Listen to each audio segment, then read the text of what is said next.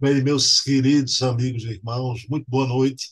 Estamos aqui para mais um programa do nosso canal, o canal Bruno Tavares, que é um canal de memória, de historiografia, onde mergulhamos na história do Espiritismo. São oito programas, quatro semanais e quatro mensais, sempre às 20 horas. Eu queria declinar aqui né, quais são esses programas. Né? Temos no domingo o programa Bezerra de Menezes, o Kardec brasileiro, conversando com o historiador e biógrafo de Bezerra, Luciano Klein Filho. É um programa sobre a vida e a obra do Dr. Bezerra, com fatos inéditos do movimento espírita. Na terça-feira, temos o programa Hermínio C. Miranda, o grande escriba, conversando aqui com Ana Maria Miranda, a filha do Hermínio, trazendo aqui fatos, não apenas dos livros do professor Hermínio, mas fatos totalmente desconhecidos da vida do grande escriba e fatos emocionantes e com a narrativa quente, emotiva da querida Ana Maria. Na quarta-feira temos o programa Resenha Literária com o pesquisador e documentarista espírita Silvio Mariano conversando aqui conosco. É um programa sobre livros. Trazemos aqui as obras espíritas, conversamos sobre cada qual, né? Programa delicioso. Na quinta-feira, temos o programa O Método que Melhor Mediu Kardec, sobre a vida e a obra de Herculano Pires, o maior filósofo espírita brasileiro, e sempre na companhia da querida Dona Heloísa Pires, escritora, educadora e filha de Herculano. Também semelhante ao programa de Hermínio, trazendo aqui fatos da vida do Herculano que ninguém conhecia. E, claro, conteúdo de suas obras. Então, são esses os programas semanais. O de Bezerra, o de Hermínio, a resenha literária e o de Herculano. Mas temos também os programas mensais, que só acontecem aos sábados, todo primeiro sábado temos o programa Leon Denis, o apóstolo do Espiritismo, com Charles Kemp conversando conosco, ele que é presidente da Federação Espírita Francesa, e são fatos da vida de Denis, do seu apostolado, e o conteúdo das suas obras, e coisas inéditas trazidas aqui também.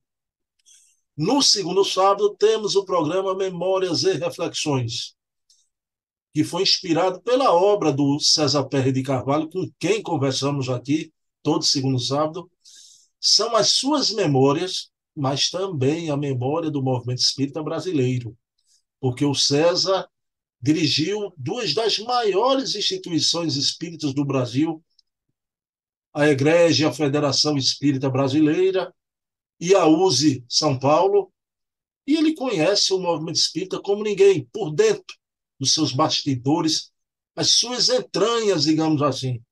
Por si só já revela a importância do programa. No terceiro sábado, temos o programa Portfólio Fontes Primárias, com o querido Adair Ribeiro, pesquisador, curador do Museu Acol, Allan Kardec, online. É um programa sobre fontes primárias. O Adair, junto com outros pesquisadores, foi um daqueles que salvaram o movimento espírita da falsa narrativa da adulteração da Gênese, e ele adquiriu 3 mil documentos vindos de França, fontes primárias com a letra de Kardec, de Amélie Boutet, dos médios de Kardec, comunicação dos espíritos no francês. A gente vê aqui documentos até que não foram transcritos ainda, né? Programa valiosíssimo e no quarto sábado temos o programa O Eco da Imprensa Espírita, com o articulista Leonardo Marmo Moreira, da revista Reformador e da revista O Consolador. É um programa que tem como patrono Luiz Olímpio Teles de Menezes. Por isso mantemos a grafia, o acento no E e o CH, o eco da imprensa espírita, porque Luiz Olímpio Teles de Menezes foi o pai da imprensa espírita no Brasil, e criador do primeiro órgão de divulgação espírita aqui no Brasil, que foi o Eco da Lentúmbro, com acento no E e com CH. Mantemos a grafia e eu e Marmo conversamos sobre o que sai na imprensa espírita do Brasil. Então, pessoal, está aí à disposição de vocês. Oito programas já. É um esforço pela memória, pela historiografia do Espiritismo, um esforço exaustivo, né? Mas é isso que a gente vai trazer sempre aqui para vocês. Estou aqui no meu mini gabinete, cercado pelos meus livros, já, de onde a gente grava sempre esses programas e oxalá as pessoas se interessem em assistir. Né? Ok? Sempre dedico esses programas à minha mãe querida, que hoje se encontra no plano espiritual. Sinto a presença dela, é impressionante. Minha conexão permanente com minha mamãe. Então, mamãe, inspira teu filho para ele manter com disposição por longo tempo esse desiderato de divulgar a doutrina através da memória da história. Tá? Então, pessoal, sem mais delongas, vamos orar, agradecer a Jesus, nosso mestre amigo, o amigo que não abandona amigo no meio do caminho, que tu nos inspire, Jesus, a manter o trabalho da divulgação espírita através dessas singelas entrevistas, mas que são feitas com o coração carregado de convicção e amor ao ideal espírita. E possamos cada vez mais levantar a bandeira do espiritismo, mostrando ao mundo que a morte é um boato, o maior boato dos séculos, e que não há morte em nenhum ponto do universo. Então, sendo assim, agradecidos a Jesus, a quem tudo devemos, iniciamos o programa da noite de hoje. Bom, pessoal, aproveite aí mais um programaço do canal Bruno Tavares. Já estamos sempre aqui. Chat aberto, né? Comentem à vontade. Vou pedir aqui, claro, não é? Curtam o programa, inscrevam-se no canal e toquem o sininho para lembrar a cada novo programa, não é? é a famosa ladainha do YouTube. Mas claro que a gente tem que ir nessa também, né? O YouTube, quando você curte, se inscreve, então compartilha, claro que chama mais visualizações. A gente não está pregando aqui no deserto, né? A gente quer que o programa tenha um mínimo de assistência desejável, né? Pessoal, então, beijão, muita paz para vocês, um beijo na alma de todo mundo. Bom programa.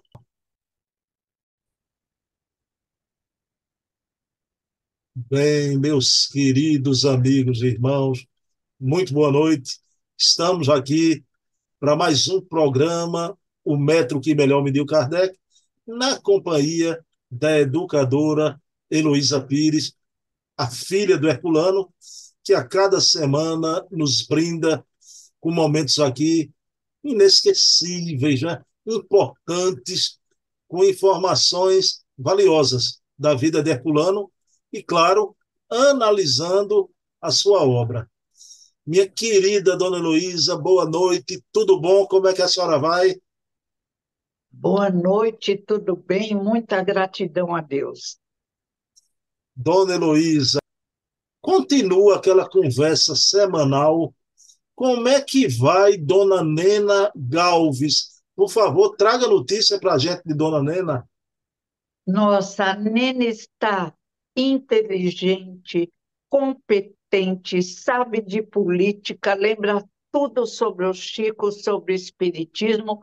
Amo, respeito essa querida senhora, Nena Galves. Aliás, a família Nena Galves, Francisquinho Galves, o filho médico, Rose Galves, a psicóloga e educadora, e ainda o seu Galves, que era um doce de pessoa, ele ficava encantado com a esposa, sempre mais retraído. A Nena falava e seu Galves babava. Uma família maravilhosa que veio ajudar a terra. A Nena dirige a Casa Linda, o Céu, lá no Jabaquara, que tem também assistência espiritual e material. Nena é incrível, uma pessoa dificilmente encontrada na Terra. Dona Heloísa, ela participa dessas gravações também? Ela grava lives, faz estudos? Não, ela está se recusando a fazer porque ela está guardando um pouco energia. Mas ela tem as lives que ela faz, principalmente a respeito do Chico, porque ela tem que se preservar também um pouco, senão ela cansa. Ela acho que é 96 anos, 95, e lúcida, brilhante, graças a Deus. Conversando com a senhora, sem citar nomes já, vamos preservar os nomes. O que é que ela acha, a quantos anda o movimento espírita na visão de Dona Nena? Ela vê o que é bom e ela critica o que não é. Ela tem muito discernimento que aumenta com a idade, coisa linda. Tanto ela quanto Isabel de Juiz de Fora, que está com 98 anos, conservam inteligência e discernimento. Até vamos ser mais espírita, trabalhar mais, porque, olha, vale a pena, as duas estão muito bem. Ela tem uma experiência de vida, né? E o trabalho com o esposo dela, Nossa. o trabalho lá com Chico Xavier, ela é uma carta viva, né? Uma carta viva. Interessante que eles sempre tiveram muita facilidade econômica. Acho que seu Galves exportava café, mas eh, viviam no meio social, festas. Quando eles encontraram o Chico, mudaram e passaram a se dedicar à doutrina espírita de uma forma intensa e ajudando muitas pessoas necessitadas econômico ou espiritualmente. Família linda, impecável. Dona Heloísa, então vamos para o nosso estudo da noite, né? Sempre a gente procura trazer aqui as obras de Herculano.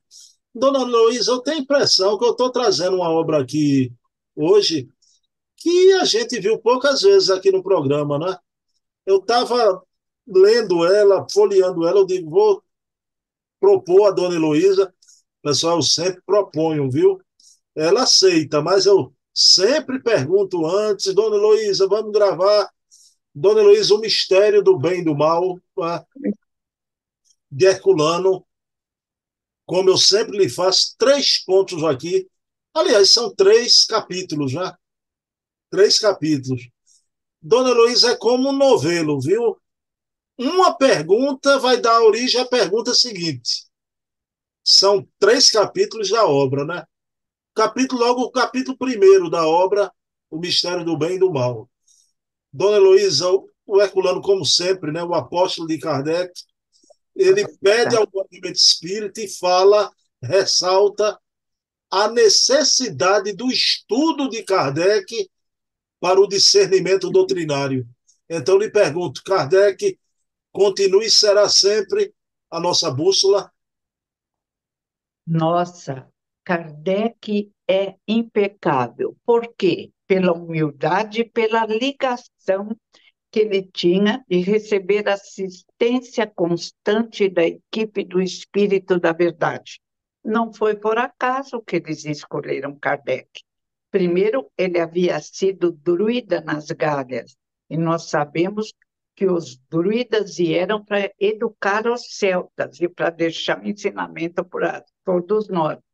E Kardec compara na revista Espírita Druidismo e Espiritismo e diz: é a mesma verdade. A comunicação entre vivos e mortos, a moral do Cristo, que não havia nascido ainda. Ele enviou os druidas e vem 500 anos depois, Jesus de Nazaré.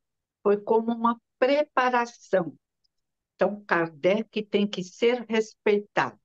Se alguém não gosta, não concorda com Kardec, é um direito, mas o Espiritismo não existe sem Kardec, graças à assessoria da equipe do Espírito da Verdade. Saia da doutrina e funde sua própria doutrina. Dona Luísa, dois minutinhos. Não existe nos cinco livros de Kardec nenhum erro é precioso, impecável. Então, humildade também. Façam também pesquisa em indivíduos não espíritas, cientistas atuais, neurocientistas dos Estados Unidos. É preciso pesquisar. Na ciência, de vez em quando aparece a descoberta de uma inverdade. Por quê? Porque é necessário essa análise maior. Até alguns anos atrás, acreditávamos que existia apenas a matéria. Kardec já recebeu o aviso da antimatéria, quando os espíritos dizem a ele: a matéria é compacta para os vossos sentidos, de vez que ela é facilmente atravessada pelos espíritos e energias espirituais. Era uma heresia científica, como todo o trabalho de Jesus de Nazaré, mas se comprovou. E dia a dia a ciência atual, o pai diz, sem querer e sem saber, vai dando a mão à ciência espírita. É lindo. A antimatéria está aí. Einstein diz, a antimatéria acabou com o materialismo. Não existe mais possibilidade, encerra lindamente, creio em Deus, porque estão descobrindo, já diz, essa ordem de leis universais. Ordem de leis universais tem uma inteligência por trás, as ordens não nascem no caos, essa inteligência é Deus. Então, bem explicado na pergunta primeira do livro dos Espíritos, o que é Deus? inteligência suprema do universo, causa primária de todas as coisas. Eu recebi até um telefonema, não lembre, mesmo se lembrasse, eu não gosto de falar nome, porque todo mundo pode cometer um erro. Então não tem que. Eu não sou missionária, não tenho essa tarefa, graças a Deus. E ele disse: seu pai errou na tradução. Ele devia perguntar: quem é Deus? eu pensei, agora, depois que eu fiquei pensando, eu falei, bendita ignorância. Se falar quem é Deus, Deus é uma pessoa, é um velho de barbas brancas. E não é isso que acontece. Deus é uma inteligência universal. Então, perfeita pergunta: o que é Deus? Não é Jeová, representante de Deus. É uma luz, como os persas achavam, é um conjunto de leis inteligentíssimas que só podem vir de uma mente inteligente. Olha como nós temos que pensar. Dona Heloísa, a senhora falando na antimatéria, é muito bonito isso. O Einstein dizia, né? Que o materialismo morreu por falta de matéria. Que matéria é apenas energia condensada, né? O Einstein é lindo, é humilde, eu não sei por que tanta gente arrebita o nariz quando o Einstein era de uma humildade impressionante. O físico cadeirante Hawking e todo verdadeiro sábio e humilde. Os únicos que se envaidecem são os meio ignorantes ou muito ignorantes. O querido metro que melhor mediu Kardec vai lembrar Jesus. O título do capítulo é esse, capítulo 15 da obra Mistério do Bem e do Mal, né? tenho ainda muito o que dizer, mas não podeis suportar agora. Jesus trouxe a, a segunda revelação, não é? pessoalmente, trouxe o evangelho, mas ele disse que tinha ainda muito que nos falar, mas naquele momento não era propício, né? Que momento foi esse? Foi com a chegada do Espiritismo à Terra, dona Luísa? Tá? Ele prometeu, e eu vos mandarei o Consolador prometido. Ele já havia apresentado a lei da reencarnação, mas nós não entendemos, nós deturpamos tudo. Se deturpamos os ensinamentos de Jesus, se não o entendemos, que Gandhi diz, os, os cristãos, os que se dizem cristãos, não são cristãos, Gandhi diz, eu sigo Jesus, mas nunca me direi cristãos, porque os cristãos não são cristãos. Não entendemos Jesus. Martim Lutero teve que fazer aquele trabalho perigoso e lindo. Ontem ainda nós estávamos, eu e as meninas, minhas filhas, vendo o filme Ana Bolena. Domingo, nós, depois do lanche, assistimos um filme e havia, eles queriam deturpar todos os ensinamentos de Jesus. Então, Henrique VIII, que era meio, devia ter mediunidade perturbado, ele não quis, mas ele disse que realmente precisava escrever tudo, que ele queria que traduzisse em inglês. Assim diz o filme, para o seu povo entender na realidade o que Jesus havia dito, porque modificamos demais. E é Tolstói também que conta através da mediunidade de Célia Xavier, ele era contra a Igreja Ortodoxa e convocava que voltar aos originais de Jesus, o que fez o querido, o corajoso Martim Lutero, apoiado por Erasmo de Roterdã, meio de longe. Erasmo era muito discreto, mas Martim Lutero rasgou o verbo e só sobreviveu graças ao imperador. E o que Jesus ensinou de tão grave? A necessidade de compreender a vida espiritual. Somos espíritos na, mergulhados na escola terra e ele explicou tudo o que devia, mas nós não compreendemos e não praticamos. Por isso também Jesus foi procurar os simples, num convite a entendermos que os simples são nossos irmãos. E ainda tem gente, continuando uma grande maioria, a procurar os bens da terra, que não nos acompanharam no mundo espiritual. E Kardec veio restabelecer a verdade. Trouxe tudo, foi porque não estava sozinho, ele tinha assessoria da equipe do Espírito da Verdade, dirigida, segundo muitos, por Jesus de Nazaré, o que eu acredito. O trabalho era imenso. Foi perseguido, ele e Amélie Boudet não podiam mais dar aula no instituto que facilitava a aprendizagem e, de mãos dadas, enfrentaram praticamente o mundo e venceram, deixando um trabalho precioso, o Pentateuco. Agora, alguns que nem estudaram nada, que nem entendem o Espiritismo, não pesquisam, vêm com tolices, querendo reformar, atualizar. O pai dizia: não existe alguém com capacidade intelectual ou moral de atualizar Kardec, contrariar Kardec e modificar Kardec. E é verdade. Então, quem quiser, faça como Valdo, saia da doutrina espírita e crie sua doutrina. Quem achar que espiritismo não é religião é um direito. Saia da doutrina e crie o espírito, filosofia e ciência mas não queira modificar o que Kardec deixou escrito na revista Espírita Original, pesquisada de método científico. Aí a ciência gerou a filosofia e a filosofia gerou a religião, que é apenas religarem. Provada nas preces de Kardec, o Evangelho é um livro religioso, apresenta a religião espírita, a religião dinâmica de Bergson.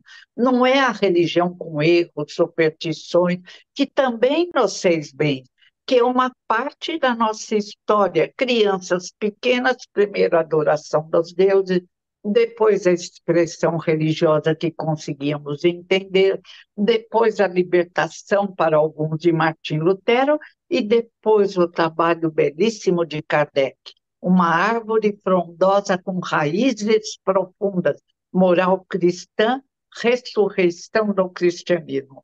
Fazendo a, terceira pergunta para a senhora, primeiro a necessidade do estudo de Kardec. A senhora falou muito bem sobre a afirmativa de Jesus no capítulo 15, que tenho ainda muito a vos dizer, mas não podeis suportar agora, não é? Dona Luísa, mas dentro do Espiritismo tem aquelas pessoas que só querem ficar nas obras de Kardec. E Herculano, no capítulo 26, ele faz um estudo da vida espiritual nas zonas inferiores.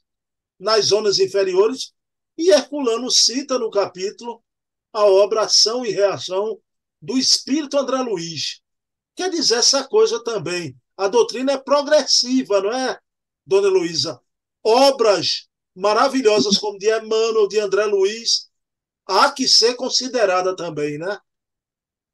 Claro, respeitadas, porque eles respeitam Kardec, eles não contrariam em nada. Só Kardec tem assessoria da equipe do Espírito da Verdade. E temos que pesquisar os não espíritas. Hoje aparece na internet, pode comprar o livro, emprestar o livro, tem PD, alguns em PDF. Então, tem livros americanos, por exemplo, o Dr. Brian fala sobre reencarnação de uma forma linda, Aí ele escreve outro livro sobre amor lindo, mas ele só fala uma coisa anti-espírita, direito dele, ele não é espírita, é só reencarnacionista. Ele diz: Deus cria almas gêmeas. Não! Deus não cria almas gêmeas destinadas a caminhar eternamente.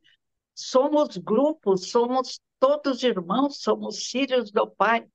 Como Jesus ia apresentar se quando ele falou pouquinho sobre reencarnação, aquele sacerdote inteligentíssimo não entendeu, esqueci o nome do sacerdote. Como, mestre, vou ter que nascer novamente no ventre de minha mãe? Nicodemos. E olha, uma coisa assim, Nicodemos, porque eram reencarnacionistas os judeus, mas eles não entendiam ainda o processo. E Nicodemos não entendeu que ia para o mundo espiritual, que interessante. E quanta coisa podemos não ter entendido das palavras maravilhosas de Jesus de Nazaré. Eu me pergunto sempre, ele, sabendo que nós éramos como nós éramos, veio à Terra para nos exemplificar cada ação que ele fez foi para exemplo, para gravar e nós não entendemos. Então, nós somos muito pequenos e temos dificuldades. Por isso, temos que pesquisar. Ah, disseram um dia, André Luiz viu a colônia espiritual de uma forma errada. Você pesquisou? Eu tinha vontade de perguntar para esse senhor. Você se desdobrou até lá? Não. E mesmo se você se desdobrar, você precisaria confirmar com outros que fizeram isso sem querer. Doutor Iben, uma prova do céu, com uma meningite no cérebro, ele que era professor do cérebro numa universidade enorme dos Estados Unidos, foi para o lado de lá e descreve igualzinho André Luiz, casas, pessoas, necessidades, e não quer voltar. Não, não, eu não vou voltar. Falam para ele, o senhor vai voltar. No dia seguinte, ele se vê fora do portão, portão da cidade. Ah, mas é igual à Terra? É mundo interpenetrado, está perto da Terra. Os da Terra é que vão para lá, ou semelhantes ao da Terra, nós, a, expo, a mãe do reverendo Obel, faz também numa psicografia de inscrição de cidades espirituais. Meu Deus, os livros estão aí. Outra pastora, Mary, ortopedista de uma grande universidade dos Estados Unidos, livros publicados nos Estados Unidos. Fui ao céu e voltei. Ela cai, se quebra e vai numa colônia espiritual, reencontra a mãe, a babá, aí ela não quer mais voltar, porque o corpo está mal, é obrigada a voltar. Então, pesquisa. O cientista pesquisa para se libertar dos seus preconceitos e parece que ele reencontra um mundo louco. Olha, o cientista da Idade Média era morto porque apresentava pequenas coisas que eles descobriam, que o Sol era mais importante que a Terra, matávamos.